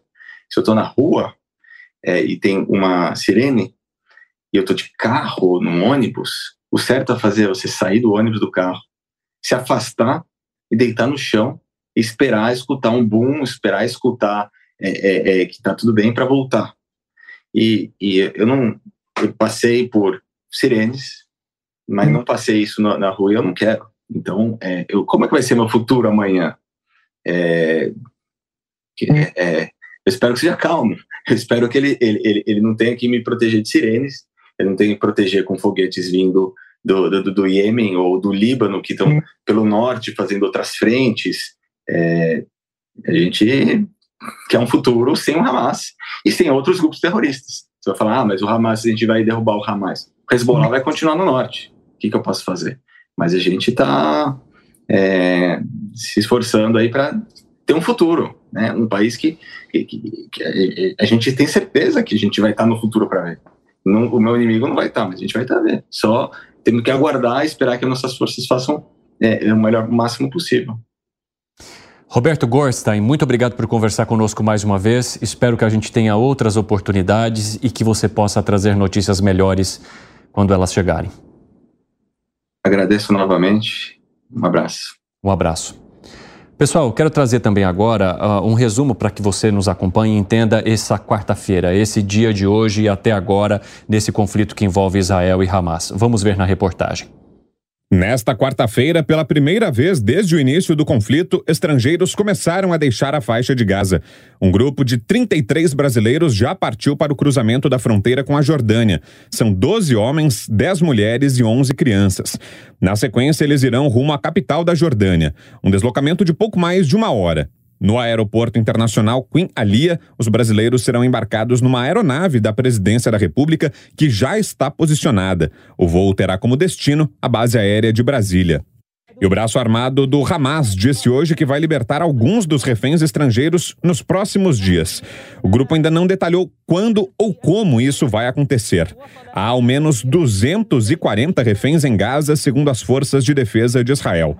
O Hamas disse que libertaria reféns se Israel soltasse todos os prisioneiros palestinos. O premier israelense Benjamin Netanyahu afirmou que não está disposto a uma trégua agora. Um novo vídeo divulgado pelas forças de defesa de Israel mostra as tropas em combate durante a operação em solo. As imagens mostram ainda prédios destruídos e tiroteio. Segundo os militares, as tropas trocaram tiros com membros do Hamas que estavam escondidos em um edifício de vários andares. Além disso, Israel afirmou ter atacado 11 mil alvos dentro da faixa de Gaza desde o início da guerra. Esses alvos pertenceriam a organizações terroristas, segundo os militares. E um último destaque: as forças de defesa de Israel anunciaram que 11 soldados morreram em combates dentro da faixa de Gaza desde o início da guerra. Uma rádio do exército de Israel comunicou que a maioria dos soldados que morreram estava em um veículo atingido por um míssil. Ainda nesta quarta-feira, a Companhia de Telecomunicações da Palestina informou que a faixa de Gaza teve os serviços de comunicações e internet completamente cortados. O provedor de telecomunicações palestino atribuiu a queda nas telecomunicações ao intenso bombardeio de Israel no território. Agora que você está por dentro das últimas 24 horas desse conflito, eu quero conversar com o Ariel Orovitz. Ele mora ali em Afula, região norte de Israel. Ariel, seja muito bem-vindo. É um prazer recebê-lo aqui no 3 em 1. Gostaria que você contasse a situação nesta quarta-feira aí na tua cidade, no teu redor. Tá, boa tarde, Evandro. Boa tarde a todo mundo. Boa noite aqui de Israel. A situação, no geral, está complicada, tensa. E ainda tem muita incerteza na, no que vai acontecer na sociedade israelense, o destino também dos, dos reféns, o que mais preocupa na sociedade. Essas incursões terrestres também estão despertando assim, tensão, que talvez por causa dessas incursões terrestres, os reféns sejam também vítimas de o que o Hamas mate e provavelmente alguns deles já estão mortos, né? Só que o Hamas ainda não conta e, eh, e também que eh, seja uma tensão para Israel que o Hamas comece a, eh, de alguma forma, ameaçar com alguma medida em contra dos reféns. Então, a situação é tensa. Também recebemos agora a declaração de guerra do Iêmen, né, que é um país que está na, eh, na Península Arábica, país, eh, na verdade, é uma parte do país que está bem, bem dividido, com um grupo terrorista que também responde a Irã. Então, a situação está tensa mas esperamos que o exército de Israel saiba, em forma inteligente, eh, vencer e terminar com essa ameaça mundial. O Hamas é uma ameaça mundial. E como o Hamas tem outros grupos. Então, Israel, de alguma forma, estamos sendo um escudo ocidental em contra dessa ameaça mundial. Ariel, eh, trazendo um pouco do seu currículo aqui para quem nos acompanha, né? Você é fundador, diretor do Moriah International Center, que é um instituto israelense que atua junto à universidade exatamente com cursos online e presenciais também para que as pessoas possam conhecer um pouco mais da história de Israel e das tradições e, enfim, tudo que representa o conhecimento que é gerado aí nesta região. E a partir disso, eu gostaria que você também trouxesse a sua impressão, vivendo nesse conflito, estudando e trabalhando diretamente envolvido nessa história história toda, como você recebe as informações sobre questões territoriais, sobre a resposta é, do grupo terrorista ser uma resposta diante do que Israel promoveu nos últimos anos ou nas últimas décadas em relação a essa área? Como que você recebe e enfrenta essas críticas, estando também e vivenciando esse conflito diariamente? Então, como você bem disse, nós da, da Moriá International Center temos muitos cursos e programas que justamente a ideia é falar sobre os fatos históricos, não somente do conflito, né, o, o conflito palestino-israelense, mas no geral, de uma perspectiva acadêmica e histórica. E, lamentavelmente, na mídia o que a gente vê é uma guerra de propagandas. É a imagem que mais vai sacudir o mundo ou uma série de mentiras ou mitologia que não tem nada a ver com a realidade.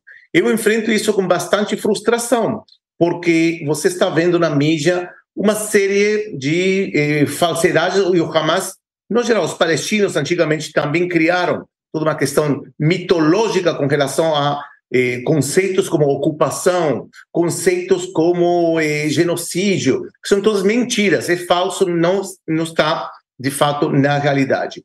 Eu considero pessoalmente que o Ocidente não está entendendo essa guerra. Não somente que não está entendendo, já décadas que não entende o que está acontecendo aqui. E eu vou, eu vou explicar agora. A questão aqui não é territorial. Isso é um mito. É somente, pessoal, abrir a carta fundacional do Hamas e ler o que está escrito aí. Eles dizem de forma aberta, publicamente, só que o Ocidente cobre os ouvidos, cobre os olhos, não quer saber, não quer ver. Mas o que está escrito aí é muito claro. O Hamas tem objetivo de exterminar o Estado de Israel e, uma vez exterminado o Estado de Israel, implementar uma teocracia ao estilo Irã, ao estilo Afeganistão. Ou seja, é um grupo religioso. O conflito aqui não é territorial. Israel não está em Gaza. Não tem nada a ver. É uma questão religiosa. Vocês têm que entender o que significa Islã radical. Sem entender o que é Islã radical, e poucos falam sobre isso na mídia. Realmente quase não vi. Todos acham que é uma questão territorial, que Israel está ocupando Gaza ou está fazendo um bloqueio. Pessoal, não tem bloqueio. Não tem bloqueio. Por quê? Porque se tivesse bloqueio, como estão 2 milhões de pessoas que estão morrendo de fome até agora, né? Como é possível que o Hamas entrou tanto, tanto armamento, tanta tecnologia de guerra? Como é possível isso? Ou seja, o que Israel fez, e fez errado, e pessimamente, era controlar o que saía e entrava da faixa de Gaza. Mas a, a questão aqui é que a guerra não é territorial. Islã radical pensa da seguinte forma: o mundo se divide em três partes. Tem o mundo muçulmano, com os países muçulmanos está tudo certo. Tem os infiéis. Os infiéis têm que matar ou islamizar. Os infiéis são pessoas que não são nem judias nem cristãs. Judeus e cristãos têm um status especial e têm que matar ou converter ao Islã. Isso não é que eu estou dizendo, não é uma opinião pessoal minha. Isso está escrito no Islã radical. Ou talvez vocês ouviram o conceito de jihad. O que significa jihad? Jihad significa guerra santa e islamizar o mundo. Grupos como Hamas, como Hezbollah, como Al-Qaeda, como Estado Islâmico, como Boko Haram na Nigéria, são grupos que querem que o mundo seja muçulmano. E abro aqui uma aclaração bem importante. A maioria dos muçulmanos não pensam assim. Isso está claríssimo para mim. Estou falando de um grupo ou grupos radicais que talvez representam o 10% do mundo muçulmano. Para judeus e cristãos, são cidadãos de segunda categoria. Os judeus e cristãos são considerados no Islã dimi. Dimi significa os povos do livro. Que livro? A Bíblia. Onde os povos do livro, os dimi, têm que pagar um imposto especial, usar uma roupa especial, para não confundir o muçulmano, né, que saiba diferenciar, não mexer com eles, né? E, por exemplo, se um muçulmano está caminhando na calçada, um judeu e um cristão tem que descer na rua para deixar o muçulmano passar. Ou seja, essa essa teoria essa teologia que não acontece de, de fato no mundo muçulmano moderado, acontece sim nos grupos como Hamas. Então, Entendendo essa questão, que o Hamas pensa assim, vocês que estão no Brasil vão ficar mais de olho, porque algum dia pode chegar isso também a vocês, de querer entrar no Brasil, querer entrar no país da América Latina, na Europa já entraram. Vocês sabem que na Europa já entraram, que estão islamizando a Europa. Inclusive, tem testemunhos que os europeus não querem ouvir, não querem ver, que falam que a gente, tipo os muçulmanos falam, a gente está fazendo um jihad, guerra santa, pacífica. Como? Através da demografia. Então, se nós entendemos que essa guerra não é territorial, vamos conseguir entender o que está acontecendo entre Israel e Gaza. Ariel, eu quero saber também como que está essa aflição em torno dos reféns, né? Eu tenho percebido uma, uma pressão muito grande da população em geral, com as várias entrevistas que eu já fiz aqui no 3 em 1, das pessoas cobrando as autoridades sobre o resgate desses reféns. Você acredita nisso estando aí no país? E como que você vê, inclusive, a atuação das autoridades israelenses em relação a essas pessoas que ainda estão nas mãos do grupo terrorista? É uma situação muito difícil, muito, muito difícil. Pessoalmente, tive a oportunidade de, de estar numa manifestação, ou mais que uma manifestação, era, era uma manifestação até pacífica dos familiares. E, olha, é uma tristeza enorme. É um dilema muito grande um dilema muito grande. É muito fácil dizer, não, isso tem que entrar e acabar com o Hamas, mas se eu fosse, se eu tivesse um familiar dentro da faixa de Gaza, talvez pensaria diferente. É um dilema ético, um dilema moral. O que fazer com os reféns? A proposta do Hamas, e vejam, hum, presta atenção, inclusive vocês falaram, troca de prisioneiros. Não são prisioneiros primeiro lugar, os que estão em Gaza são reféns civis. O refém mais jovem tem nove meses. E o refém mais velho tem 85 anos. São civis, reféns, não fizeram nada. E os 6 mil que estão em, que são do, do Hamas, que estão em Israel, são terroristas condenados pela justiça. Temos que entender isso é uma democracia que julga os crimes cometidos. E temos aqui 6 mil assassinos, terroristas ou que colaboraram com algum atentado.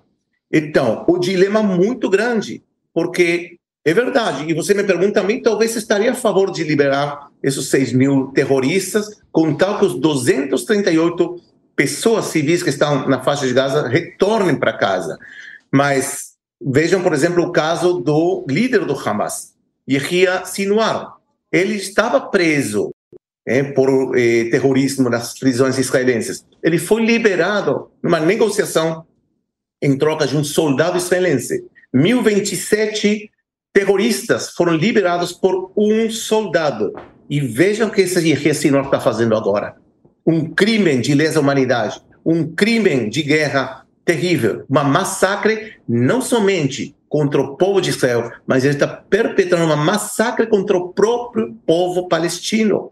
Ele está sacrificando o seu povo. Então, trocar esses terroristas por 238 reféns é um dilema muito grande. Eu não sei se estivesse no lugar de Netanyahu, o que faria, sinceramente. Por um lado, atacar para enfraquecer a, a, a, ou debilitar o Hamas, mas por outro lado, estar de olho para resgate des, ou negociação desses reféns. Ariel, o Alan Gani, nosso comentarista, gostaria de conversar com você também. Ariel, boa noite. Acho que você tocou numa questão muito importante de maneira muito lógica. Um risco da incursão terrestre é justamente o Hamas assassinar todos estes reféns. Por outro lado, é muito difícil negociar com um terrorista. Qual que, na sua visão, é a solução menos pior para Israel nessa escolha de Sofia? Olha, tem ideias para um lado e para o outro. Há uns dias atrás, o ex-general do Exército, que também foi ex-ministro da Defesa, Shaul Mofaz, ele disse categoricamente: vamos liberar os terroristas das prisões israelenses. Vamos largar eles, porque o que mais importa aqui é a vida humana. Então, é um dilema. Por outro lado, você libera os 6 mil terroristas que no dia de amanhã podem eh, continuar fazendo ações de terror. Isso por um lado. Então, é, é, uma, é uma tensão que temos aí. E a segunda questão, que isso tem uma, uma oportunidade, até histórica, eu diria, de acabar com o Hamas.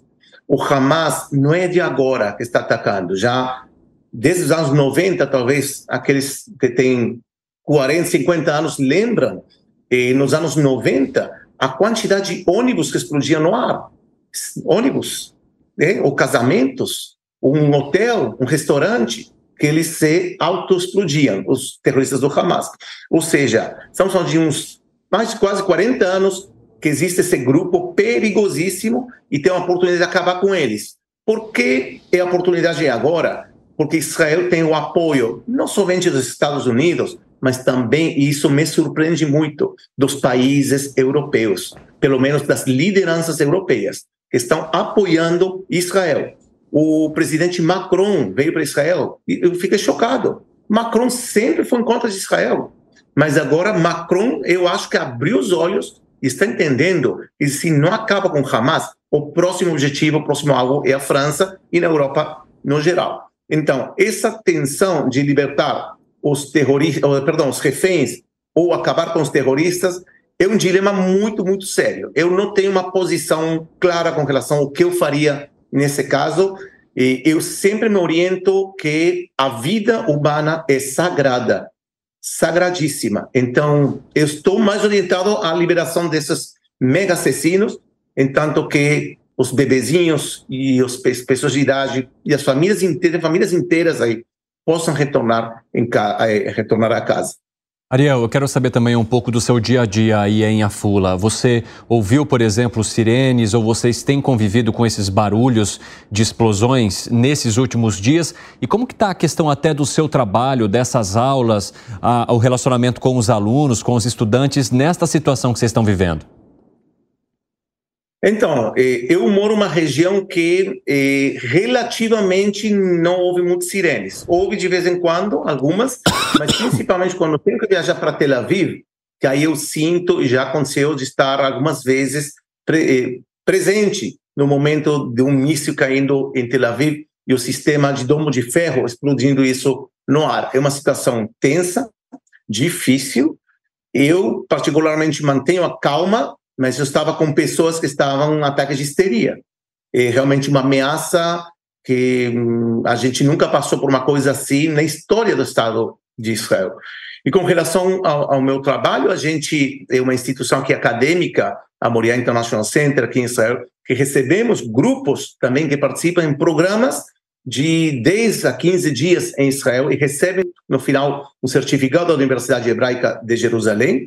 Esses grupos não podem vir agora por causa da guerra, é lógico. Então houve muito, muitos grupos que foram cancelados, mas por outro lado a gente está intensificando nossa oferta de cursos, porque realmente eh, cursos online, perdão, que a gente realmente quer que as pessoas entendam as raízes históricas, geográficas e sociológicas desse conflito e, no geral, da história da Terra de Israel. Então, eh, nesse sentido, online, a gente, através da plataforma Moriah College, estamos atingindo muito, muito público, é um público que realmente procura saber, que não quer ser vítima dessa guerra de propagandas que o Hamas está divulgando com o apoio de muitos meios de comunicação, com o apoio de muitos políticos ou muitos países que estão ainda divulgando uma série de eh, mitologia, mentiras, eh, falsidades, e nós, através de nossos cursos, tentamos de forma objetiva, sem entrar em propagandas, fatos históricos. Quando esse conflito começou? Quem começou? Por que estamos brigando israelenses e palestinos já há mais de 100 anos? Quais as possíveis soluções? Quais são as possíveis soluções de um conflito? Eu não estou falando do Hamas, com o Hamas não tem negociação. Estou falando com os palestinos de bem, que realmente quer uma solução pragmática e tem como solucionar isso. É questão de das lideranças madurecer e chegar a um acordo. Quase chegamos a isso no passado, mas essa informação, lamentavelmente, a maior parte das pessoas desconhecem. Por exemplo, quantos de vocês sabem que no ano 1937 o Reino Unido ofereceu aos palestinos um país independente, que era três quartos do que o atual Israel? E os palestinos rejeitaram. Rejeitaram. Quem sabe que no ano 1947 a ONU decidiu a partição da Palestina. Um país árabe, palestino, outro país judeu, israelense. Os palestinos rejeitaram. Quantos de vocês sabem os acordos de paz nos anos 90, 2000, 2008, que os palestinos rejeitaram? Então a solução é complexa, mas depende muito da predisposição do lado palestino particular, porque ofertas boas houve no passado de aceitar. Então, através de nossos cursos online, a gente tenta mostrar como é a realidade através de documentos e provas, não através de propaganda de redes sociais um pouco, eh, diria, vulgar e, e, e simples. Ariel, depois de 25 dias, você tem conseguido se sentir seguro aí na área onde você está? Há um reforço também da, das forças de defesa israelense, dos militares atuando aí na tua região? É assim, como eu moro numa região, estou bem pertinho de, da cidade de Nazaré, imagino uhum. que todo mundo conhece ou ouviu falar, pelo menos. É uma região relativamente calma, porque estamos a uma hora e meia do Líbano e a umas duas horas da faixa de Gaza. Por exemplo, meus filhos vão para a escola, começaram a ir para a escola semana passada, mas meus filhos, o resto do país está, em alguns lugares tem aulas, outros não tem. E, e, mas eu fico bem, bem de olho. Se antigamente eu deixava a porta da casa aberta, agora tranco a porta, porque esse país era muito, muito seguro. Até o que aconteceu no dia 7 de outubro, estamos falando um país contrário ao que se pensa, extremamente seguro, calmo. E, e sim, estamos ficando de olho, atentos. E, se vive sim esse clima de tensão, mas assim, temos a esperança e a convicção, convicção de que essa guerra termine em algum momento que não demore muito e, e, como disse um político aqui que eu pessoalmente gosto, ele disse: temos a oportunidade de dar a nossos filhos pelo menos 100 anos de paz. Se acabamos com Hamas e também com Hezbollah, que está eh, no Líbano, mas assim, no dia a dia é um clima tenso, as pessoas não estão sorrindo muito, não tem esse negócio de estar saindo de passeio, saindo para um restaurante. rara vez você vai ter restaurantes tão fechados. É um clima, você vive um clima triste, clima angustiante, mas por outro lado, com otimismo que vamos vencer essa guerra e o mundo, o mundo civilizado vai terminar nos agradecendo, porque essa não é uma guerra entre Israel contra Hamas, é uma guerra entre a civilização ocidental democrática em conta do Islã radical, que representa uma ameaça real para o mundo inteiro. Só para a gente finalizar, Ariel, nosso tempo está chegando ao fim, mas você mencionou que o movimento na cidade diminuiu um pouco, as pessoas estão temerosas né, de sair, etc. E a gente está falando de uma região próxima de Nazaré que tem um turismo muito intenso. Você percebeu também que essa parte está praticamente nula por enquanto?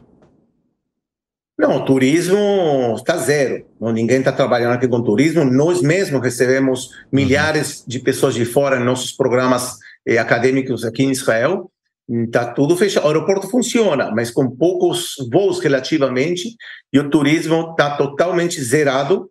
E, inclusive, se alguém quer vir, a gente recomenda, por enquanto, esperar, né? porque tem pessoas isso, isso me, me, até me emociona, me chama a atenção. Como temos pessoas no mundo inteiro que querem vir a Israel para ajudar, para colaborar, porque entendem que isso é uma guerra justa.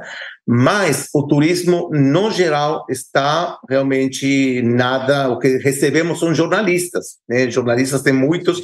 Quando tem aqui um conflito, turistas não tem, mas jornalistas enchem. Então, então isso. Está tá um clima triste também por causa disso. As cidades como Nazaré ou Jerusalém, você vê elas vazias, são cidades muito turísticas, e esperamos que isso termine em breve e possamos receber todo mundo aqui na Terra Santa, na Cidade Santa, e ter uma experiência eh, única e inesquecível.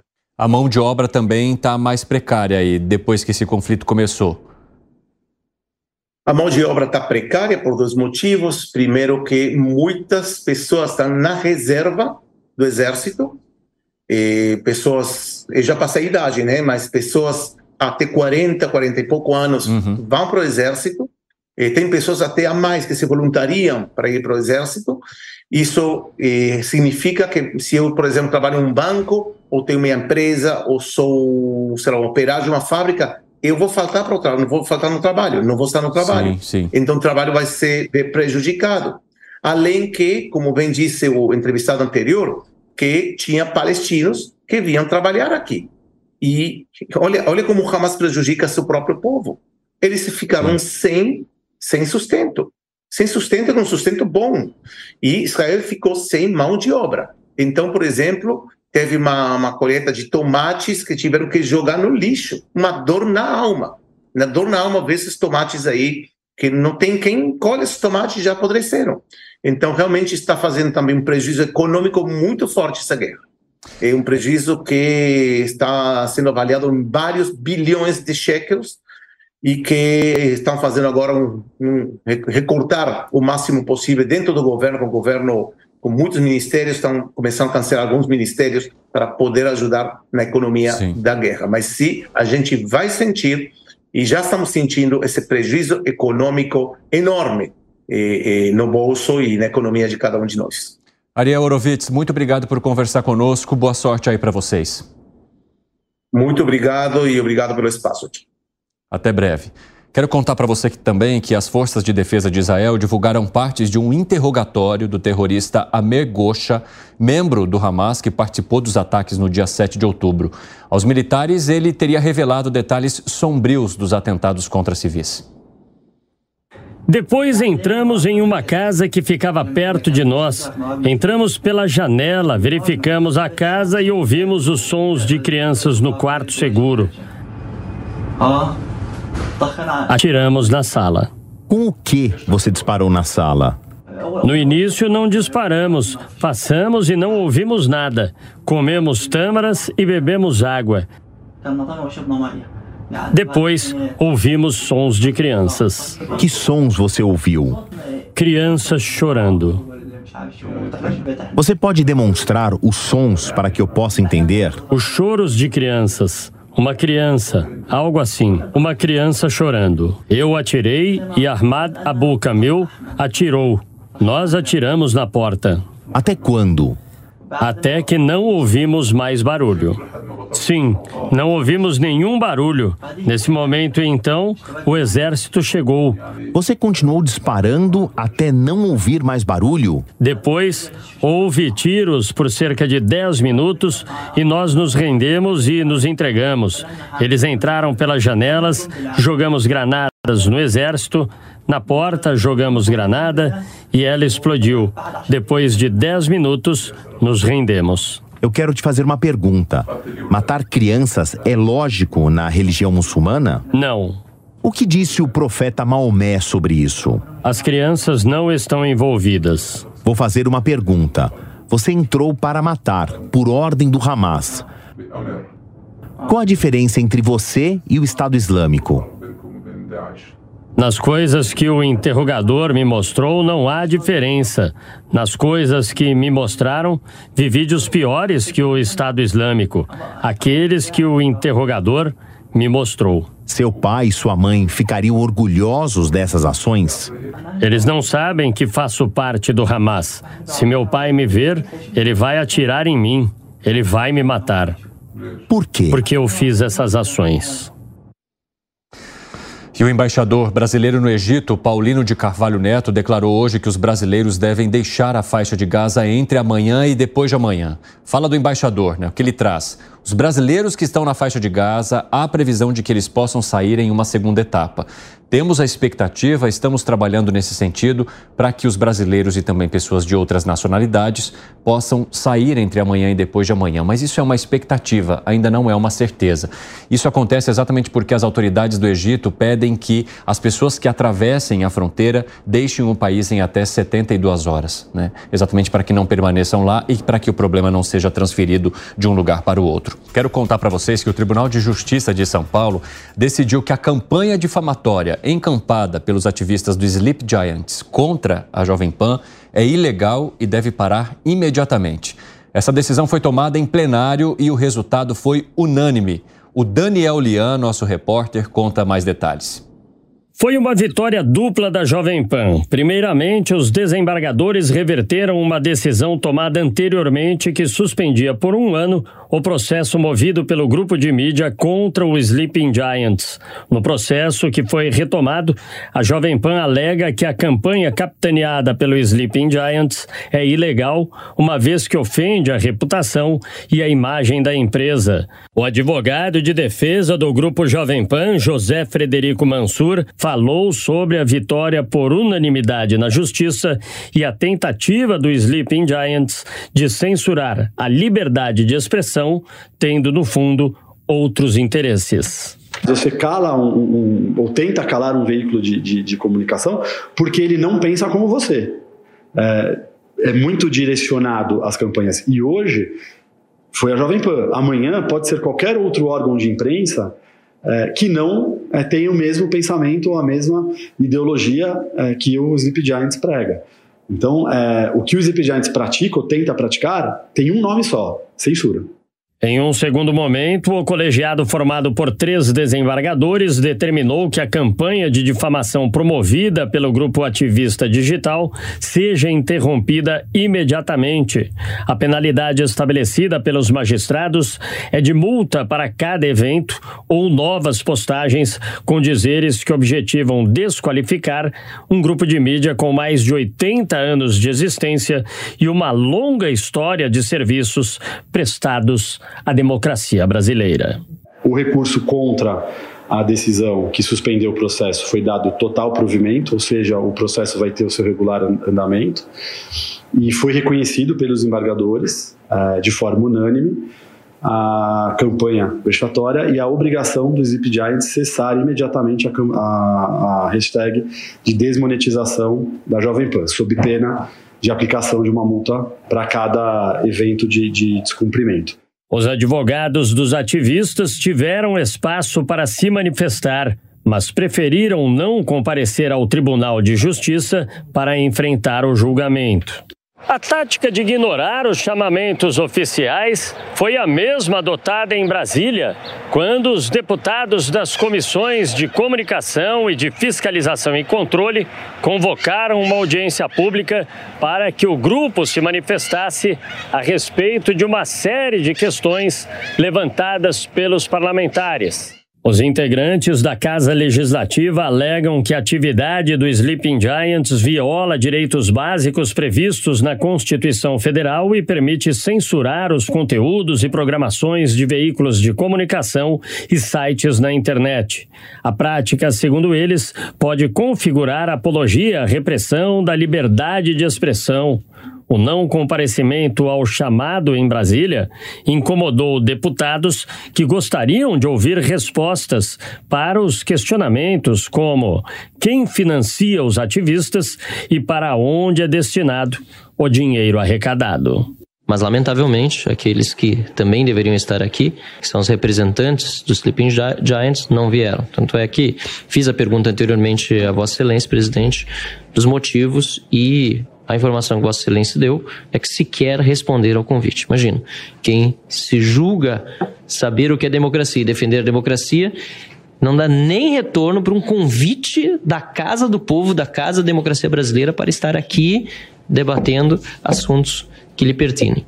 É muito claro o viés ideológico deles, ameaçando, se você não deixar de, de, de é, de fazer propaganda, de anunciar na Jovem Pan, nós vamos também persegui-los. Já no Senado, Sleeping Giants está na mira da Comissão de Comunicação e Direito Digital foi aprovado um requerimento assinado por pelo menos 17 senadores para que seja realizado um estudo sobre as atividades dos ativistas com suspeita de interferência na liberdade de imprensa garantida pela Constituição.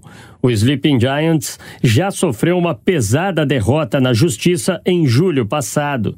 O juiz Marcelo Augusto de Oliveira, da 41ª Vara Civil de São Paulo, determinou a extinção de uma ação movida pelos ativistas contra o Google, Telegram, Twitter, Facebook e Spotify. O grupo pedia que as gigantes de tecnologia se retratassem por suposta manipulação de buscas e da opinião pública em publicações contrárias à PL das fake news.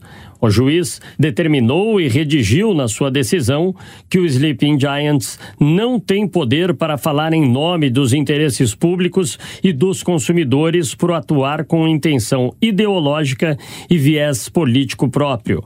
O magistrado concluiu ainda que a associação tem a pretensão de interferir no funcionamento dos serviços de acordo com a sua própria ideologia, sob uma falsa roupagem de defesa dos consumidores. Bom, senhores, para a gente finalizar aqui, quero ouvir uma opinião de vocês sobre essa vitória então completa da Jovem Pan em relação à movimentação que era feita pelo Sleep Giants. Luiz Felipe Dávila vitória importantíssima da democracia, da liberdade de expressão, da diversidade de opiniões. Isso que faz a democracia ser viva e vibrante. A democracia não pode se render à militância política que quer calar aqueles que são oposição às suas opiniões e tem que parar de ter uma visão dogmática da verdade. Isto é tirania e não democracia. Alan Gani.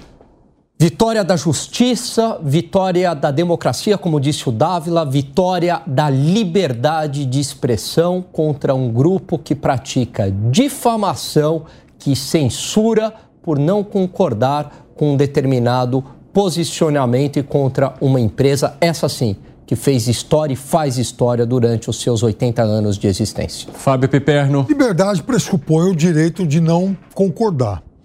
Agora, isso também não dá a ninguém o direito de querer calar, de querer amordaçar. Aí, além de ser tirania, é também um ato covarde. E a decisão da justiça vai na contramão disso, felizmente.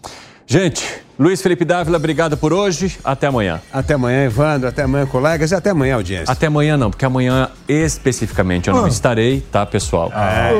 Volto com vocês na sexta-feira. Amanhã, Vitor Brown vai estar aqui exercendo essa função de forma brilhante, como sempre, mas na sexta estarei e espero por vocês. Alan Gani, obrigado. Valeu, Evandro. Uma, um bom feriado a todos. Fábio Piperno, até sexta-feira. Não curta muito o seu feriado. um grande abraço. Vou curtir. Só quero contar aqui um negócio. Minha mãe mandou uma mensagem assim: ô, teu cabelo tá anunciando chuva, né? Nem minha mãe tá me perdoando nessa quarta-feira pré-feriado, mãe. Pelo amor de Deus. Tá um pouquinho revoltado só. Brinca- Gente, um grande abraço. Fiquem com Deus. A opinião dos nossos comentaristas não reflete necessariamente a opinião do Grupo Jovem Pan de Comunicação. Realização Jovem Pan News.